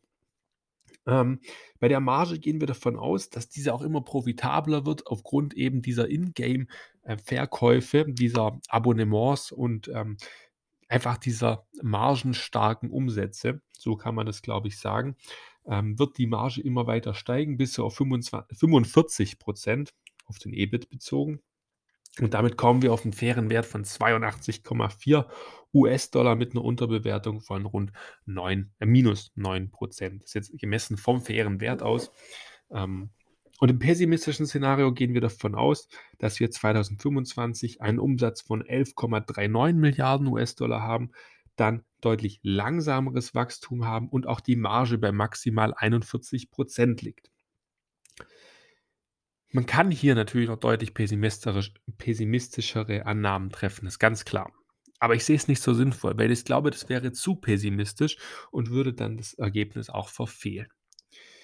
Dann hätten wir im Übrigen einen fairen Wert von 67,60 US-Dollar und wir hätten eine derzeitige Überbewertung von 11%. So, und jetzt kommen wir zu unserer eigenen Berechnung mit den Multiples. Und die ist enorm, ja, ich würde sagen, enorm genau, enorm wissenschaftlich. So habe ich das noch nie irgendwo gesehen. Und ich gebe euch mal auch mit, warum. Und genau da den Punkt, den viele nicht machen, wenn sie mit Multiples rechnen. Wir gehen davon aus, wir haben jetzt ja mal im optimistischen Fall unseren Gewinn vom Jahr 2031 festgelegt. Dann gehe ich davon aus, dass vom KGV her Activision Blizzard deutlich geringer bewertet wird als derzeit. Also derzeit so 26. Ich gehe davon aus, man geht da so mit einem 23er KGV ran und bewertet es so. Ähm, es wird natürlich noch weiter wachsen, davon gehe ich aus, aber nicht so stark wie jetzt in den nächsten drei, vier Jahren. Das heißt, 23 ist für mich vollkommen okay. Wir haben eine Ausschüttungsquote, die müssen wir natürlich auch berücksichtigen, von 15 Prozent. Und jetzt kommt der Faktor, den viele vergessen. Viele packen einfach auf den, sie nehmen den Gewinn von 2031 in dem Fall, multiplizieren es mit dem KGV und hauen ihren, ihre Ausschüttungsquote auf den durchschnittlichen Gewinn bis dato drauf. Was sie aber vergessen, ist, dass wir bei Ausschüttung eine Quellensteuer haben in Deutschland. 25 Prozent. Ähm, und die müssen wir abziehen. Sonst haben wir keine realistische Renditeerwartung, wie denn auch, wenn wir die nicht abziehen. Ich glaube nicht, dass jeder diese Kapitalertragssteuer 1 zu 1 rausbekommt. Oder dass alles in GmbHs haben und dann 10% von Activision Blizzard haben. Sei es drum. Dann kommen wir auf jeden Fall auf eine Renditeerwartung von 9,1%. Wenn wir von einer höheren Ausschüttungsquote ausgehen oder von einem höheren KGV, dann kommen wir natürlich auf viel höhere Annahmen. Aber ich finde 9,1% ist vollkommen in Ordnung. Ähm, und so würde ich das Ganze auch bewerten. Bei der Einordnung nach Peter Lynch ist es schwierig. Wir können es nach ähm, als Fast Grower nehmen oder als Average Grower. Aufgrund von der Gewinnsteigerung gehen wir aber eher von einem Average Grower, äh, von einem Fast Grower aus, tut mir leid. Weil die ist eben deutlich höher als 10%. Ähm, und naja, auch knapp an die 20 Prozent. Und da kann man das schon sagen, dass ähm, das ein Fast Grower ist. Und wir lieben Aktien. Rating von uns kommen wir auf 7 von 10 Punkten für Fast Grower. Äh, das Einzige, wo sie nicht die Punkte kriegen, ist bei der zukünftigen Be Bewertung KGVE in, in fünf Jahren. Normalerweise ist das KGV da deutlich unter 30. Aber man muss hier berücksichtigen, wir machen ja immer einen Sicherheitsabschlag von den Gewinnsteigerungsraten von 30 Prozent. Zusätzlich ist das Umsatzwachstum nicht stark genug und ähm, also das der vergangenen Jahre und der Zukunft ist auch nicht stark genug. Also 7 von 10, solider Wert, aber es fehlen eben das Wachstum in den zukünftigen Jahren sowie in der Vergangenheit. So, jetzt im dritten Kapitel konzentrieren wir uns mal auf die Konkurrenz von Activision Blizzard und die Branche. Und mit letzterem beginnen wir jetzt direkt. Und bei der Branche, da schauen wir uns mal die größten Gaming-Unternehmen ähm, Stand 2020 im vierten Quartal an, die wirklich ihre Umsätze rein mit Gaming machen, also nicht mit Hardware-Verkäufen, sondern nur mit Gaming. Das war auch interessant. Wir haben da eine Umfrage gemacht in Instagram. Da haben über 1000 Leute teilgenommen. Und ähm, wir haben euch gefragt, welche Unternehmen machen den größten Umsatz? Und zur Auswahl standen Tencent, es standen ähm, Activision Blizzard, äh, Sony und Apple, soweit ich weiß. Und ganz viele dachten, ja, wir machen ja eine Activision Blizzard-Analyse, das hatten wir schon gesagt. Ähm, dann wird es auch Activision Blizzard sein. Ähm, und haben das gewotet. Aber Activision Blizzard ist nur auf Platz 7 mit diesen 2,11 Milliarden US-Dollar. Auf Platz 1 ist Tencent. Viele wussten das, ähm, aber genauso viele wussten es auch nicht und haben auf Activision Blizzard getippt. Und Tencent ist ja ein chinesischer Großkonzern, der auch auf Gaming spezialis spezialisiert ist, sonst hätte er natürlich nicht so viele Umsätze da. Aber eigentlich nicht nur, es ist auch für dieses WeChat und alles Mögliche. Aber es geht jetzt hier nicht um Tencent, sondern um Activision Blizzard. Auf Platz 2 ist übrigens Sony, dann Apple, Microsoft, Nintendo, Google oder Alphabet und Activision Blizzard. Dann kommt NetEase, nochmal ein chinesischer Hersteller, ähm, Electronic Arts und Ubisoft. Dann schauen wir uns noch weiter den Markt an. Wie ist die Zusammensetzung? Erstmal, wie viele Spieler und Spielerinnen gibt es denn überhaupt? Also wie viele Gamer gibt es? Und es gibt Studien von Newzoo, die sagen knapp 3 Milliarden. Wir haben auch mal bei Statista geschaut. Da waren es eine Studie mit über 3,2 Milliarden aktiven Gamern derzeit. Also das heißt, es wird sich so um diesen Dreh von 3 Milliarden äh, US-Dollar, sage ich schon, Spielern einpendeln. Das heißt, so um die 40 Prozent der Weltbevölkerung sind Gamer. Und das Marktvolumen, also in US-Dollar jetzt gemessen, waren es 2021 oder ist in 2022 175,8 Milliarden US-Dollar, also ein riesiger Markt. Und wenn wir mal schauen, Activision Blizzard, die hatten jetzt nicht den riesen ähm, Umsatz dann an diesen 175,8 Milliarden US-Dollar. Im Vergleich zu 2020 ist der Markt sogar ein bisschen zurückgegangen. Das liegt natürlich daran, in 2020 hatte der einen enormen Boost. Ähm, 2019 noch 114 Milliarden US-Dollar, dann 2020 108, äh, 177,8. Dann ist der natürlich ein bisschen zurückgegangen. In 2021 liegt natürlich wie bei so vielen Computersachen an der Pandemie. Und bis 2023 soll der Markt um 8,7 Prozent pro Jahr wachsen auf rund 218,7 Milliarden US-Dollar. Die Zusammensetzung vom Markt an sich schauen wir uns als nächstes an. Die Segmente, welche es da gibt, die haben wir eigentlich auch schon in der Umsatzverteilung von Activision Blizzard angesprochen. Da gibt es einmal die Konsolenspiele, die Computerspiele und die Handyspiele. Bei den Computerspielen, da zählen Browser-Games dazu und verkaufte physische Spiele. Bei den Handyspielen sind es natürlich die Tablets ähm, oder auch natürlich die normalen Mobiltelefone. Und letztere, also die Handyspiele-Sparte an sich, die macht über 52 Prozent des Gesamtmarktes aus.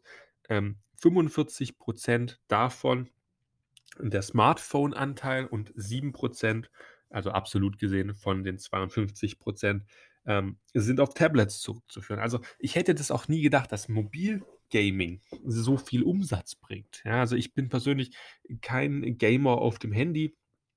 Ähm, vielleicht mal ab und zu, wenn ich irgendwo hinfahre, aber da würde es mir tatsächlich eigentlich kaum einfallen, dass ich da ähm, groß, großartig Geld dafür ausgebe, jetzt einfach auch coole ähm, kleinere Spiele auf dem Handy hm, kostenlos gibt.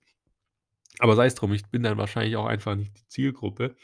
Ähm, naja, das klassische Computerspiel oder die PC-Games, die machen nur 20% aus. Ja, also nur 20% machen wirklich PC-Games aus, was ich dachte, was viel mehr ist, und 28% noch die Konsole.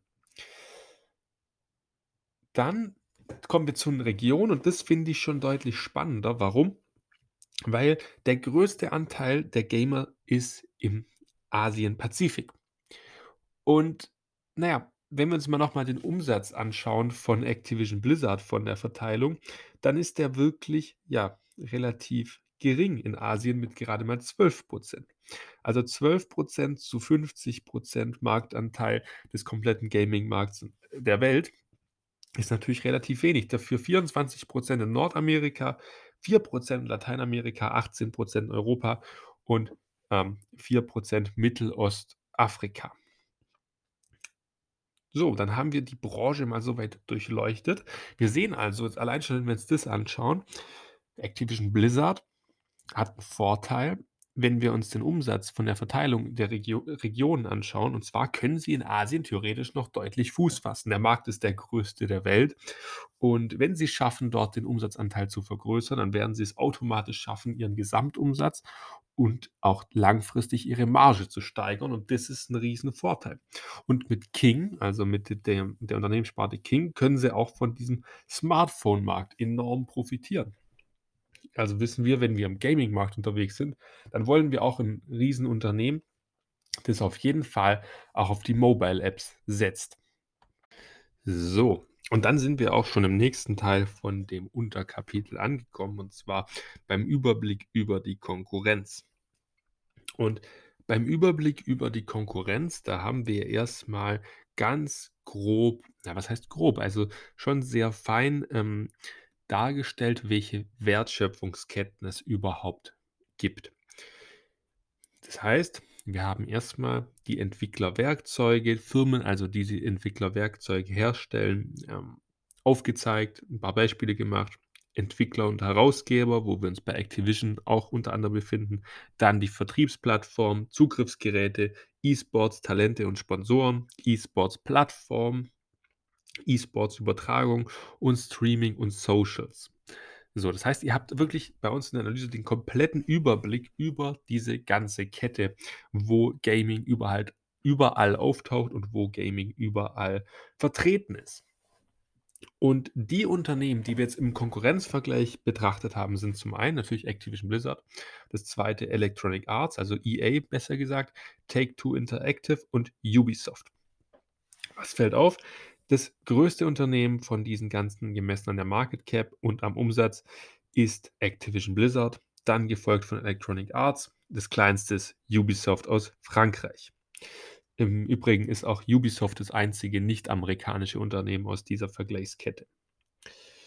Ähm, schauen wir uns mal das KGV erwartet in 2023 an. Und dann sehen wir, dass die geringste Bewertung da hat Electronic Arts. Also vom KGV gesehen ist Electronic Arts ähm, am günstigsten bewertet. Hat im Übrigen auch mehr Mitarbeiter als Activision Blizzard. Die meisten Mitarbeiter hat im Übrigen ähm, Ubisoft, finde ich auch sehr interessant. Die haben mit Abstand am meisten. 19.000 Mitarbeiter haben die. Und ähm, ja, was was mir jetzt noch so auffällt, wenn ich die Tabelle noch mal anschaue, ist, dass die Eigenkapitalquote, ähm, überall relativ hoch ist, außer bei Ubisoft. Die fallen deutlich ab mit nur 34% Ähm, Activision Blizzard hat 65% An was das genau liegt, dass Ubisoft so eine relativ kleine Eigenkapitalquote hat, kann man natürlich jetzt nicht pauschal sagen. An sich ist aber natürlich schon trotzdem deutlich entspannter oder ähm, deutlich besser, würde ich jetzt mal sagen. Wobei besser auch falsch ist, aber ähm, ja, ich glaube, ihr wisst, wie ich meine. Also nicht, es ist, lebt sich einfacher mit einer hohen Eigenkapitalquote. Ja, dann schauen wir uns mal noch ganz kurz an, was diese drei Konkurrenten so für Gaming-Titel haben. Vielleicht sagen ja die ein oder anderen ähm, die Titel was. Und bei Electronic Arts, da haben wir Battlefield, ähm, dann sowas wie FIFA oder diese ganzen Sportreihen, ähm, die da immer ver, ja, ver, verspielt werden. Und da machen sie natürlich ordentlich Geld, zum Beispiel bei FIFA Ultimate Team. Ähm, denn die Fußballer werden das kennen. Ähm, Sims ist von Electronic Arts und Need for Speed. Und zum Beispiel äh, im Gaming müsste auch, gerade beim Mobile Gaming, ähm, Plants vs. Zombies äh, auch von EA sein, soweit ich das richtig im Kopf habe. Und ja, dann haben wir mal die Games von ähm, EA durch und dann kommen wir zu Take Two. Take Two hat mit das beliebteste Spiel und zwar GTA 5. Äh, Red Dead Redemption haben sie auch äh, veröffentlicht. Also, das sind jetzt gerade so die bekanntesten Games, würde ich mal sagen. Und gerade GTA, davon lebt natürlich Take Two. Dann Ubisoft. Was hat Ubisoft? Ubisoft hat Rainbow Six Siege, Assassin's Creed, äh, Rayman, Watch Dogs, Far Cry, also doch schon auch Titel, die sogar ich kenne, obwohl ich nicht so ein krasser Gamer bin. Aber ja, das ist auf jeden Fall ähm, bemerkenswert. Und im Übrigen Tencent, die wir auch schon angesprochen haben, die halten 5% des kompletten französischen Unternehmens. Das würde ich jetzt auch mal noch so als ähm, interessant finden. Jetzt nach der Konkurrenz sind wir schon bei einem der letzten Kapitel des Podcasts und zwar bei den Chancen und Risiken. Bei den Chancen und Risiken beginnen wir äh, wie immer bei den Chancen und hier ist das die erste Chance, die wir sehen, das starke Produktportfolio von Activision Blizzard. Activision Blizzard hat ja, wie wir jetzt schon mehrfach angesprochen haben, großartige Spieletitel in diversifizierten Branchen, also sowohl Mobile, Browser, ähm, Games, ähm, Computerspiele, Konsolenspiele, das sind alles ähm, sehr, sehr hochrangige oder zumindest vom Namen her sehr bekannte Spiele, die an sich natürlich auch allein dessen schon einen gewissen ja, Markenwert mit sich bringen. Und das natürlich ähm, kann zukünftig auch für wiederkehrende Umsätze sorgen beim Unternehmen, gerade wenn man an solche Reihen andockt. Man darf es natürlich nicht übertreiben. Das wird Activision Blizzard manchmal ein bisschen ähm, vorgehalten, dass sie quasi gewisse Spielereien einfach nur äh, verlängern, um künstlich noch Kommerz aus diesem Titel zu schlagen. Das darf natürlich nicht zu sehr passieren, weil sonst der Ruf der Firma einfach auch geschädigt wird. Aber alles in allem besteht natürlich trotzdem die Chance, solche starken Marken ähm, im Portfolio zu haben.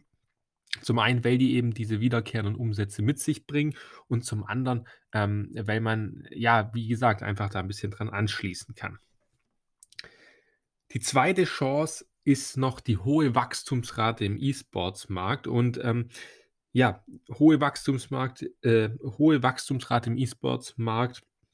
Ähm, mal kurz in Zahlen ausgedrückt, also der E-Sports-Markt ist noch relativ klein, gerade im Vergleich zum Gaming-Markt. Der ist so bei ähm, rund einer äh, Milliarde Dollar äh, im Jahr 2021 und soll dann um rund 49 Prozent wachsen bis ins Jahr 2024. Und ähm, ja, natürlich bringt das für einen Spielehersteller wie Activision Blizzard einen gewissen Vorteil mit sich, auch wenn nicht sonderlich viele Spiele äh, bisher im E-Sports-Fokus sind von Activision Blizzard. Ein paar sind es auf alle Fälle. Ähm, es gibt aber ähm, durchaus ja Firmen, die da noch stärker von profitieren. Aber auch Activision Blizzard als Spielehersteller kann natürlich von diesem Trend durchaus profitieren. Und ähm, das bedeutet für die zukünftigen Umsätze, dass wir hier auch ähm, ein deutliches Steigerungspotenzial sehen können. Ähm, es ist natürlich immer die Sache, wie das dann im Markt angenommen wird, hm, also auf welcher Weise das Ganze für Activision Blizzard interessant ist. Aber an sich kann das ein sehr guter Werbemarkt sein. Zum einen für die Produkte natürlich. Wenn man am E-Sports beispielsweise zuschaut, dann hätte man tendenziell als potenzieller Kunde auch Lust, dieses Spiel zu spielen oder das auch ansatzweise nur zu, so gut zu spielen wie der E-Sportler selber. Ähm, aber zum anderen ist es natürlich auch ein hochprofitables Geschäft, wenn man damit auch Marketingverträge beispielsweise schließt. Jetzt müssen wir uns aber auf jeden Fall auch die Gegenseite anschauen zu den Chancen und das sind ähm, natürlich die Risiken. Und bei den Risiken ähm, komme ich nochmal ganz kurz zurück auf die Chancen. Und zwar haben wir ja gesagt, man kann das als Chance sehen, dass Activision Blizzard ähm, zukünftig an alte, großnamige Titel Fortsetzung führt. Und das Problem ist, das funktioniert wahrscheinlich in einer gewissen Art, aber ich habe ja auch schon angesprochen, man darf das nicht zu krass ausschlachten. Das heißt, Activision Blizzard muss auch in die neue Entwicklung gehen. Sie müssen neue Titel ranbringen, sie müssen neue Kosten ähm, oder neue Investitionen tätigen, um gegebenenfalls komplett neue, neue Titel zu erschaffen, die dann den gleichen Erfolg oder einen ähnlichen Erfolg oder sogar einen besseren Erfolg bringen als die vorherigen Titel. Sowas ist aber kostspielig. Ich erinnere mal nur an das Beispiel, wo vielleicht viele kennen, CD-Projekt aus Polen, die mit Cyberpunk ordentlich investiert haben, enormen Marketingkampagnen, alles Mögliche. Das Problem war aber bei CD Projekt, dass die sich ein bisschen verkalkuliert haben, das Programm nicht komplett perfekt war und dem Hype nicht, nicht direkt ähm, gerecht wurde. Und dann gab es natürlich eine ordentliche Kritik. Das Spiel wurde aus den PlayStation Stores verbannt, ähm, ist inzwischen auch wieder zurück. Aber ich wollte nur darauf hinaus, solche Kosten müssen sich nicht immer rentieren. Wie sind die Forschungs- und Entwicklungskosten bei Activision Blizzard? In 2020 sind sie bei 1,15 Milliarden US-Dollar. Ähm, verhältnismäßig hoch, wenn man sie gerade mal mit Electronic Arts vergleicht. Die haben 438 Millionen US-Dollar in dieses Segment investiert äh, im gleichen Jahr. Ist allgemein so eine Wachstumsrate in dieser Position drin von 12 Prozent. Ist an sich nicht bedenklich. Also es ist kein super hoher Wert, aber ähm, sollte man natürlich im Auge behalten. Es können Kosten sein, die super sinnvoll angelegt sind. Es können aber auch Kosten sein, die ähm, komplett ohne Profit bleiben zukünftig. Ja? Das heißt, wenn es Activision verpassen sollte, diese, ähm, diesen, diese Kosten auch in Profit umzusetzen oder einen richtig neuen Trend zu etablieren, einen neuen Titel herauszubringen oder allgemein andere ähm, komplett neue Zweige zu publishen, dann äh, dann ist das auf jeden Fall ein Risiko, das man beachten sollte. Die Auswirkung wäre auf jeden Fall hoch. Ähm, die Eintrittswahrscheinlichkeit sehen wir aber bei, bei sehr gering oder nicht sehr gering, aber auf jeden Fall gering an. Einfach aus dem Grund, weil Activision schon so eine große Marke ist, in so vielen Märkten vertreten ist und dann schon eine, sehr gute ähm, Festigkeit in dem Markt hat. Das zweite Risiko bezieht sich auf den Ruf von Activision Blizzard und bezieht sich vor allem auf die Diskriminierung von Mitarbeiterinnen, also auf Frauen, dass diese nicht die gleichen Rechte haben wie ähm, Männer, dass die Behandlung allgemein ja unwürdig ist und ähm, absolut nicht gleichberechtigt. Daraufhin hat das kalifornische Department for Fair Employment Ende Juli Klage gegen Activision Blizzard wegen Diskriminierung in etlichen Bereichen eingelegt. Ja, das muss man sich jetzt mal vorstellen. Das heißt, da wird jetzt ermittelt, ob diese Vorwürfe griffig sind oder nicht. Der Blizzard-Chef musste schon zurücktreten oder ist bereits entlassen worden und auch ja, Game Directors ähm, sind gegangen worden. Und das hatte auch andere Konsequenzen. Also noch mehr Personal musste dann den Konzern verlassen. Und das Unternehmen hat, also Activision Blizzard hat dann Schulungen, Programme ergriffen, um ja, die Vielfalt und Gleichberechtigung äh, zu stärken oder, wenn die Vorwürfe stimmen, dann erstmal wieder herzustellen. Und natürlich ist so ein Vorwurf dann immer ein Problem. Du hast zum einen das Problem, dass gegebenenfalls Firmen nicht mehr mit dir zusammenarbeiten möchten. Das wäre ein Riesenproblem für Activision Blizzard, gerade weil sie auf manche Netzwerke eben doch mehr oder weniger angewiesen sind. Als Beispiel jetzt mal den Apple Store oder ähm, den Google Store äh, für Candy Crush oder für die anderen Apps, die Kings ent äh, King entwickelt. Ähm, und das ist natürlich eine Problematik, die der man sich bewusst sein muss. Und man muss sich jetzt fragen, kann so was nachhaltig sein, um Geschäftsbeziehungen, um Kundenvertrauen äh, zu schädigen? Und ich denke tatsächlich, dass das ähm, möglich ist. Ich sehe allerdings die Auswirkung bei relativ gering, sofern nicht wirklich wichtige Partnerschaften ähm, gekündigt werden. Und ähm, darum würden wir die Eintrittswahrscheinlichkeit für eine Rufschädigung bei Mittel sehen, weil die ist natürlich jetzt auch schon im gewissen Maße entstanden, die Auswirkung aber relativ gering, sofern es nicht äh, nachhaltige Beziehungen zu einem Geschäftspartner schädigt oder es komplette Boyko Boykotte gibt von den Gamerinnen und Gamern. So, dann haben wir die Risiken soweit durchgesprochen und kommen noch zum Burggraben. Das machen wir ganz kurz. Activision Blizzard ist eine Marke an sich, die sehr diversifiziert ist, wie wir im ersten Risiko ja schon angesprochen hatten. Wir haben eine Heerschar an ähm, aktiven Nutzern, 400 Millionen monatlich aktive Nutzer, die nicht von jetzt auf sofort abspringen werden. Das heißt, man hat einen gewissen Abo-Effekt in diesen Umsätzen drin, was ja immer sehr, sehr begrüßt wird von Aktionären. Und des Weiteren profitiert man natürlich von diesen digitalen Umsätzen, die generiert werden. Die sind einfach deutlich profitabler und das ist natürlich auch ein enormer Burggraben, wenn man diese Nutzer von 400 Millionen pro Monat hat. Dann haben wir den Burggraben auch soweit durch und ich bin für meinen Teil soweit fertig. Ich hoffe, ich konnte dir ähm, Activision Blizzard näher bringen. Du hast das Unternehmen jetzt besser verstanden, als du es vorher hattest. Und ja, dann übergebe ich jetzt an die charttechnische Einordnung vom Jan. Ja, und da bin ich wieder. ähm, und zwar werde ich weitermachen mit der charttechnischen Einordnung. Und wir sehen erstmal, langfristig befindet sich Activision Blizzard in einem intakten Aufwärtstrend. Wir haben mit Absicht dieses Mal nicht nur den Monatschart mit in die Analyse genommen, sondern auch den Drei-Monats-Chart, damit man mal wirklich diese sehr langfristige Perspektive sieht. Und da kann man gut erkennen, der Aufwärtstrend ist intakt.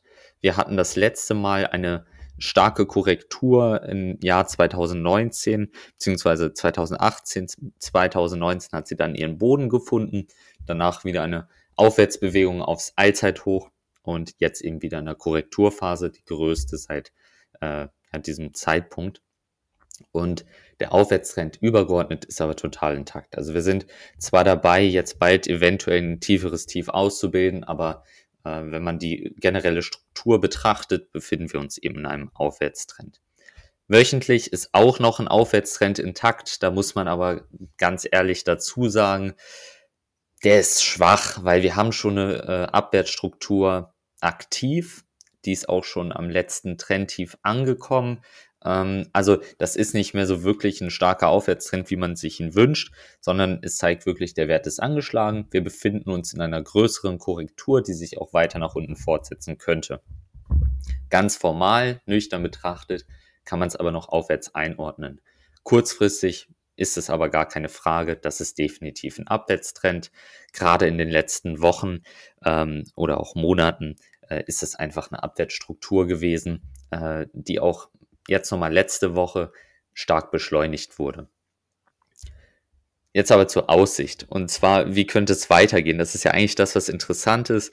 Ähm, wir befinden uns gerade bei einem Kurs von 75 US-Dollar ungefähr und damit auch in der letzten Unterstützungszone, die jetzt halten könnte, ähm, auch wenn es nicht sonderlich danach aussieht. Also wenn die diese Zone gerade hält, wir jetzt nicht nochmal groß auf ein neues Tief abrutschen, ähm, und wir wieder hochlaufen äh, Richtung Allzeithoch, dann wird der Trend so fortgesetzt, wie er ist und es bleibt bei der Korrektur, die aktuell rund, also vom Allzeithoch, äh, rund 30 Prozent umfasst. Man sollte sich aber wirklich nicht wundern, äh, wenn wir noch mal eine Etage tiefer gehen. Und das wichtigste Niveau, ähm, was man da im Hinterkopf behalten sollte, ich gehe wie immer nicht groß auf die Details ein, das ist einfach äh, mit den Zahlen, das bringt nicht viel ähm, im Podcast, aber achtet so ungefähr auf den Bereich um 65, äh, 65 US-Dollar. Ähm, da sehen wir aktuell die wichtigste Unterstützungszone, die noch auf uns wartet. Genau. Für die näheren Details dann einfach nochmal in die Analyse reingucken. Wichtig ist natürlich, dass man nicht blind bei so einer Zone kauft. Wir halten euch auf dem Laufenden. Guckt ins Terminal, ob der kurzfristige äh, Abwärtstrend noch aktiv ist. Äh, dort haben wir, haben wir ja immer äh, gezeigt, welche Trends ähm, in welcher Zeiteinheit gerade äh, in welchem Wert zu sehen sind, welche wir da identifizieren können. Immer eine kleine Bodenbildung abwarten, nicht ein feines Messer greifen. Genau. Das war es aber dann auch schon zur charttechnischen Trendeinordnung. Das Wichtigste für die meisten von euch ist natürlich sehr langfristig weiterhin im Aufwärtstrend und auch noch keine wirkliche große Gefahr oder so. Und nun äh, gehe ich weiter zum Fazit und damit zum Abschluss dieser Analyse. Ähm, und wir sind damit eingestiegen, dass wir gesagt haben, E-Sports, Gaming, das sind starke Wachstumsmärkte. Wir haben das dann in der Analyse auch noch mal ein paar Mal gezeigt und so wie der weltweite Spielemarkt wird wohl auch Activision Blizzard in den kommenden Jahren weiter stark wachsen. Deswegen ist es auch ein Fast Grower, ähm, beziehungsweise haben wir es so eingeordnet. Man profitiert einfach von verschiedenen Trends in der Gaming-Branche und punktet besonders mit dieser grundsoliden äh, Bilanz, Eigenkapitalquote beispielsweise von 65 Prozent, noch nie Verluste erwirtschaftet. Äh, das sind einfach Grundvoraussetzungen, ähm, die bei einem Fast Grower nicht unbedingt immer gegeben sind, aber die sehr nett anzusehen sind, sage ich mal so. Und mit den ähm, diversen Spieletiteln finden wir, dass das Unternehmen gut aufgestellt ist, um zukünftig auch die Marktführerschaft zu sichern. Und bei der gesamtheitlichen Betrachtung sind wir auch der Meinung, dass die Chancen und Stärken des Unternehmens den Risiken eher überwiegen. Also gerade die letzten Wochen waren natürlich stark von ähm, der Klage äh, geprägt, von der SEC, äh, die jetzt die Untersuchung startet. Aber das sind ja alles Probleme, die das operative Geschäft ähm, natürlich irgendwo beeinflussen, aber man sollte sich natürlich auch fragen, wird das in ein bis zwei Jahren noch eine Rolle spielen, gerade wenn man langfristig investiert. Und da finde ich, das sind eher Risiken, die leichter überwinden zu sind, äh, verglichen mit anderen Risiken, die wir bei anderen Unternehmen schon vorgestellt hatten, wo es wirklich darum geht, kann das Unternehmen überleben gegen die Konkurrenz. Und das sehen wir hier eben nicht so, sondern das sind äh, Punkte, mit denen sich Activision Blizzard auf jeden Fall beschäftigen muss, aber die auf jeden Fall auch überwindbar sind. Äh, und ich denke, das ist ein ganz gutes Fazit, zusammen kombiniert mit dem sehr langfristigen Aufwärtstrend, der für uns wichtig ist. Äh, könnte sich an einer der Unterstützungszonen, guckt dafür gerne nochmal in die Analyse rein, eventuell eine sehr nette Gelegenheit ergeben, um sich bei so einer Korrektur einen langfristigen Aufwärtstrend einzukaufen. Wie gesagt, aktuelle Zone beachten oder wenn es tiefer geht, um die 65 US-Dollar nochmal einen Blick drauf werfen. Ansonsten äh, halten wir euch da auf dem Laufenden. Eventuell kommt die Aktie ja sogar in unser Portfolio, in unser Wachstumsportfolio. Ähm, bei Wir lieben Aktien schreiben wir natürlich dann auch einen Blogbeitrag zu. Äh, kann ich noch nicht genau versprechen, aber ist auf jeden Fall ein Kandidat, den wir dafür im Hinterkopf haben. Und ich denke, das sagt als Fazit dann auch schon viel aus. Ähm, ich wünsche euch noch einen schönen Tag. Ich hoffe, ihr hattet viel Spaß beim Zuhören und habt ein bisschen was über Activision Blizzard gelernt. Vielleicht können wir ja im Discord nochmal darüber schreiben. Sagt uns gerne eure Meinung, äh, wie ihr den Podcast findet, aber auch wie ihr Activision Blizzard findet, ob es vielleicht bei euch ins Portfolio kommt oder ob ihr einen Konkurrenten lieber im Portfolio habt. Und ja, dann verabschiede ich mich hier und bedanke mich bei euch fürs Zuhören.